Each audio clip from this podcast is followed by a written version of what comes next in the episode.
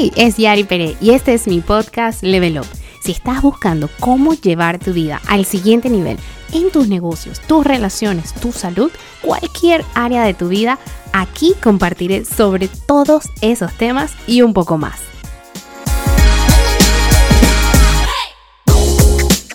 Y hoy vamos a hablar sobre olvídate de tus resoluciones del 2021. Sí, no escuchaste mal. Si eres de los que les gusta hacer resoluciones de fin de año, hoy vengo a decirte que te olvides de esa lista de resoluciones del 2021 y que te tenga una propuesta distinta para este año. Si te parece bien, pues entonces keep listening. En lo personal, no creo en hacer una lista de resoluciones porque no creo que realmente funciona. Por muchos años tuve una lista hice mi lista eh, antes de que llegara enero, el primero de enero, donde escribía todas las cosas que quería lograr durante ese año. Pero lo cierto es que la mayoría de las cosas no ocurrían. Y para ser honesta, algunos años hasta me olvidaba de la lista. Otros años la revisaba un par de meses después y en algunas ocasiones las vi en fin de año como para sentirme súper mal de que no había logrado prácticamente nada de lo que ahí estaba. Y entonces quedaban ahí como tantos deseos sin cumplir. ¿Y qué pensaba? Pensaba entonces que quizás las circunstancias no habían sido correctas. O peor aún, pensaba que yo no podía. Y no, no es que no podía. No era que no tenía la capacidad de lograr esas cosas. El problema es que eso es solo un wish list, es una lista de deseos y se requiere un proceso mucho más profundo para poder alcanzar metas extraordinarias, que son las que normalmente ponemos en este tipo de listas. Llegar al fin de año trae consigo una, de alguna forma, que hagamos un resumen de los 12 meses que vivimos y empezamos a soñar y a aspirar y a pensar en todas esas cosas extraordinarias que quizás nos parecen hasta inalcanzables en ese momento y empezamos a anotarlas y escribirlas en esas listas. Y ahí arranca el problema, que si solo hago una lista de las cosas que quiero, eso solo es una bonita aspiración, un sueño. Y los sueños sí se hacen realidad, pero cuando yo los hago realidad. Otra cosa que me di cuenta es que a veces realmente habían cosas ahí que si yo me ponía a analizar no eran trascendentales ni extraordinarias. Entonces llenaba un espacio en mi lista que terminaban era desviando mi enfoque de lo que yo realmente quería. Y me van a escuchar mil veces decir esto y lo diré nuevamente y seguro lo repetiré en otro episodio. La claridad es poder. Todo arranca cuando hay claridad. Si no tenemos claridad, es como salir a manejar con los ojos vendados. Imagínense eso. Y sí, it's better said than done. Claro que sí, es mucho más fácil decirlo que hacerlo. Em, y yo lo he vivido personalmente. Acuérdense que estas cosas yo se las comparto desde lo que yo he experimentado y lo que yo he vivido. Y también lo he podido aprender y ver de muchos clientes con los que he trabajado, que cuando yo les pregunto qué quieren, qué es lo que realmente quieren, y ellos profundizan en ese que quieres, se quedan pensando sin encontrar la respuesta rápidamente. A veces es casi un proceso catársico encontrar esas respuestas que están dentro de nosotros, pero ese es el primer paso. Necesito pensar profundamente qué es lo que yo quiero. Y luego que respondo esa pregunta, necesito pasar a otra serie de preguntas como, ¿para qué quiero esto? ¿Por qué lo quiero?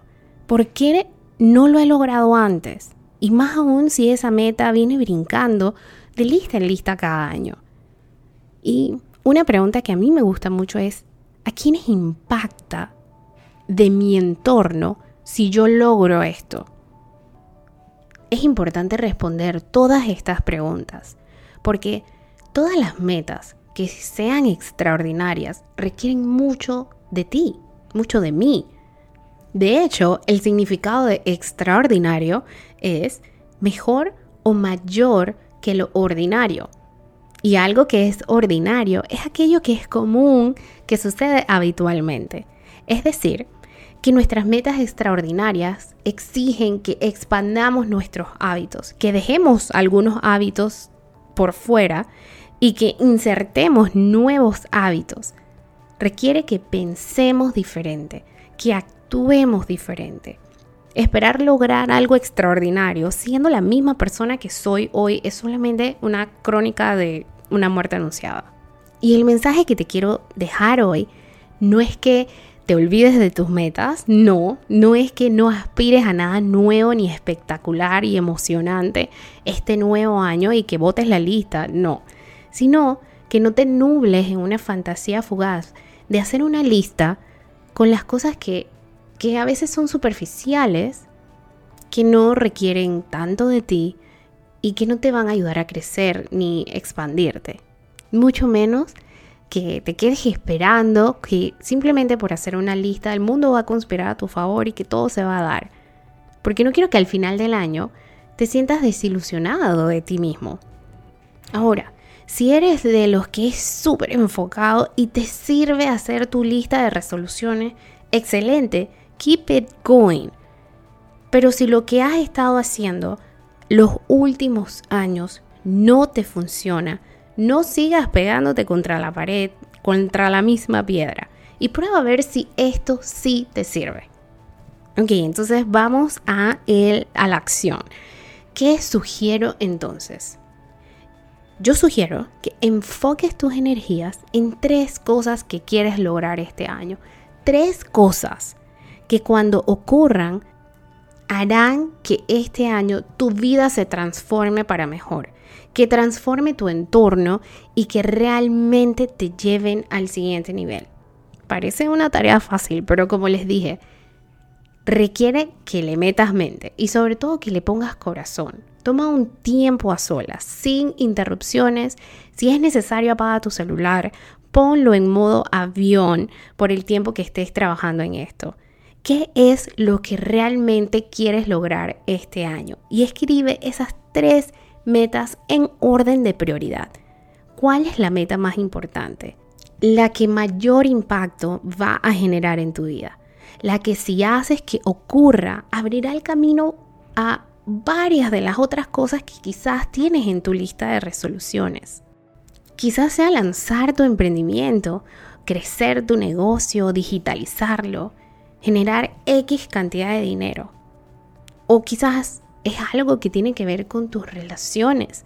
Quizás es estar en pareja o casarte, tener hijos o poder pasar más tiempo con tu familia, con los si ya los tienes. Para otras personas puede ser revivir la chispa de su matrimonio, dedicarles tiempo o a lo mejor es dedicarte tiempo a ti, darte prioridad.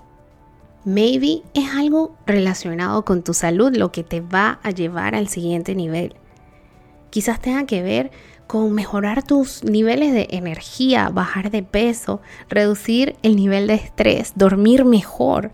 Quizás si logras eso, serás más productivo, más eficiente en otros aspectos de tu vida. O a lo mejor tiene que ver con tu espiritualidad y tu mentalidad. Y luego te invito a que pienses, si yo logro este objetivo, esa meta extraordinaria, ¿Qué es lo que realmente estoy logrando? ¿Estoy acaso recuperando mi confianza? ¿Voy a sentir que soy valiente? ¿Voy a experimentar plenitud, gozo, alegría o seguridad? ¿Qué hay en el fondo de ese objetivo? ¿Cómo te quieres sentir cuando acabe el año y estés cumplido? Sí, esto es algo que muchas veces no paramos analizar. ¿Cómo yo me quiero sentir? ¿Qué quiero experimentar? quiénes quiero que sean parte de este proceso. De hecho, les voy a contar algo. En otras ocasiones he contado parte de, mi historia, de mi emprendimiento, cuando fracasé y perdí todos mis ahorros y me endeudé y tenía deudas de tarjetas de crédito y sentí que toqué fondo y dije que más nunca iba a volver a vivir así. Y me propuse salir de mis deudas y darle la vuelta a mis finanzas y mi carrera profesional. Trabajé muchísimo, 12 horas seguidas casi todos los días eh, de la semana. En el día trabajaba en mi negocio de diseño, Luego en las noches a veces hacía demos de Salad Master y estaba teniendo los resultados que quería. En un año logré pagar todas mis deudas, aumenté mis ingresos, los tripliqué. Así que yo seguí en ese ritmo. Me convertí proveedora de mi casa, ayudaba a mi familia y me daba prácticamente todos los gustos que quería financieramente hablando. Y puedes estar pensando, wow, super cool, y qué bueno. Y, y sí, y es algo de lo que me siento muy orgullosa. Pero un día me levanté atribulada, algo no estaba bien, me sentía agotada, me sentía sola y no entendía qué pasa si logré esta meta, por qué me siento así. Y pues fue que puse todo mi enfoque en lograr ese objetivo, pero nunca me pregunté cómo me quería sentir, cómo quería yo llegar a esa meta, qué emociones, qué sensaciones quería tener a quienes quería tener cerca, celebrando conmigo a mi lado. Llegué, sí, logré mi meta, pero llegué cansada y sentí que se me quedaron por fuera mis amistades importantes, mi familia, hasta mi pareja. Y cuando estaba ahí, pues supuestamente cumplida, me sentía sola y me sentía súper agotada, descuidé mi salud. Subí libras que aún me sigue dando trabajo y olvídense de ese cuento de, que es la edad. No, señores, porque hay gente de 70 bien fit y saludable. Depende de ti crear y diseñar tu vida. Miren, nosotros, los seres humanos, tenemos tanto potencial. Tenemos la capacidad de lograr prácticamente cualquier cosa que nos proponemos cuando tenemos claridad y compromiso. No hay una fórmula mágica, no hay suerte, hay simplemente que tener muy claro lo que queremos y para qué lo queremos. Porque una de las preguntas responde cuál es el objetivo como tal y la otra cuál es el combustible. El para qué es el combustible que te mantendrá andando a pesar de las circunstancias que se presenten en el camino. La famosa motivación. ¿Qué significa motivo para accionar? Pero no es el motivo de cualquiera por ahí, es el tuyo, el que tienes que tener súper claro, porque es la única forma de que funcione a tu favor. Por eso es que la motivación externa no dura. Por eso puedes escuchar a alguien y sentirte súper motivado de lo que te dice, ir a un taller y salir pompeado y luego te flateas como un globo pinchado.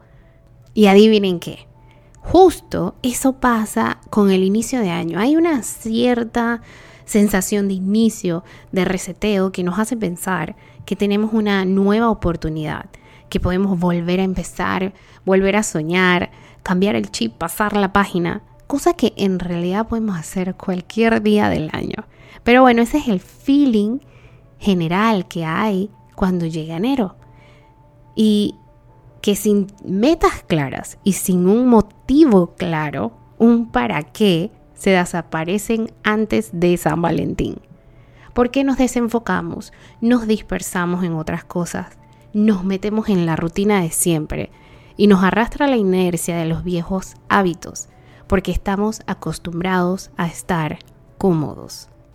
Y una cosa que aprendí también es que hay mucha gente peleándose con su zona cómoda Sal de tu zona cómoda. Yo pienso que tienes que expandir tu zona cómoda. Estamos diseñados para estar en la comodidad. Nuestro sistema de supervivencia quiere estar cómodo. Lo que tienes que hacer es expandir tu zona cómoda para que tengas más disponible de ti, para que sí, pues es cómodo para mí levantarme a las 5 y media de la mañana, porque ese es mi hábito. Ya es algo que hago habitualmente. Se vuelve ordinario. Sin embargo, no deja de servirte, no deja de funcionarte para el bien de todo lo que quieres lograr. Así que yo he dejado de decir esto de sal de tu zona cómoda. Lo que te invito a hacer es que la expandas y la expandes expandiendo tus hábitos. Porque una vez que ya tienes definidas las metas, el para qué y el, y el, el qué y el para qué, entonces es hora de ponerse manos a la obra y descifrar cuáles son los hábitos que te van a ayudar a lograr lo que tú quieres. Sí, señor, hábitos. Al final todo se resume en eso porque somos seres de hábitos. Y entre más fácil sea para ti lograr hacer las cosas, entre más rápido lo puedas convertir en un hábito, va a ser más constante que puedas seguir teniendo logros. Porque yo a veces veo la definición de salirte de la zona cómoda como me salí de la zona cómoda logré algo extraordinario, pero luego me regresé a mi zona cómoda y eso sigue estando inaccesible a mí.